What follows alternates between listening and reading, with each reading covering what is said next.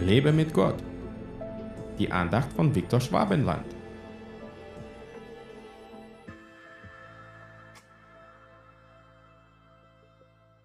Eine böse Frau schafft ein betrübtes Herz, ein trauriges Angesicht und Herzeleid. Eine Frau, die ihren Mann nicht glücklich macht, lässt seine Hände schlaff werden und lähmt seine Knie.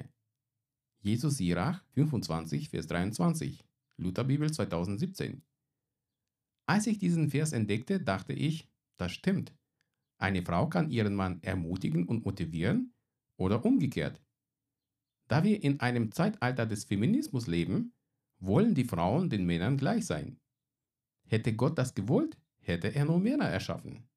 Aber er hat den Menschen als Mann und Frau erschaffen, weil sie einander ergänzen und nicht gegeneinander konkurrieren sollen.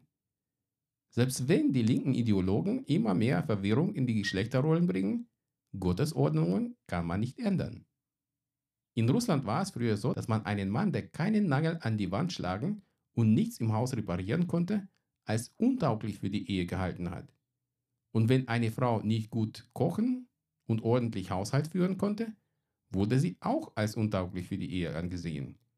Das war normal. In der modernen Gesellschaft ist es heute aber alles anders. Der Mann muss sich um Haushalt kümmern, die Frau erlernt männlichen Beruf und schafft den ganzen Tag. Nur glücklicher scheint niemand zu sein. Die Scheidungsquote steigt jährlich. Als ich für meine Tochter einen Schnupperpraktikum im Männerberuf suchte, stellte ich entsetzlich fest, dass es kaum noch typische Männerberufe gibt. Der Mann fühlt sich unbrauchbar und unwichtig, weil die Frau auch ohne ihn alles schaffen kann und diese Freiheit will sie sich nicht nehmen. Die alleinerziehenden Mütter bekommen vom Staat mehr Unterstützung, als verheiratete Paare zusammen verdienen können. Das ist eine perfekte Motivation für Scheidungen. Nun, als Christen sollten wir uns nicht von diesem Strom mitreißen lassen und uns mehr auf die biblischen Werte verlassen. Ihr Frauen, lasst eure Männer Männer sein und hört bitte auf, selbst der Mann zu sein. Vertraut euch euren Männern an, die eure Beschützer und Versorger sein sollten, und ermutigt sie zu mutigen männlichen Entscheidungen, damit es auch euch gut geht. Gott segne euch. Hat dir diese Andacht gefallen? Dann teile sie bitte mit deinen Freunden.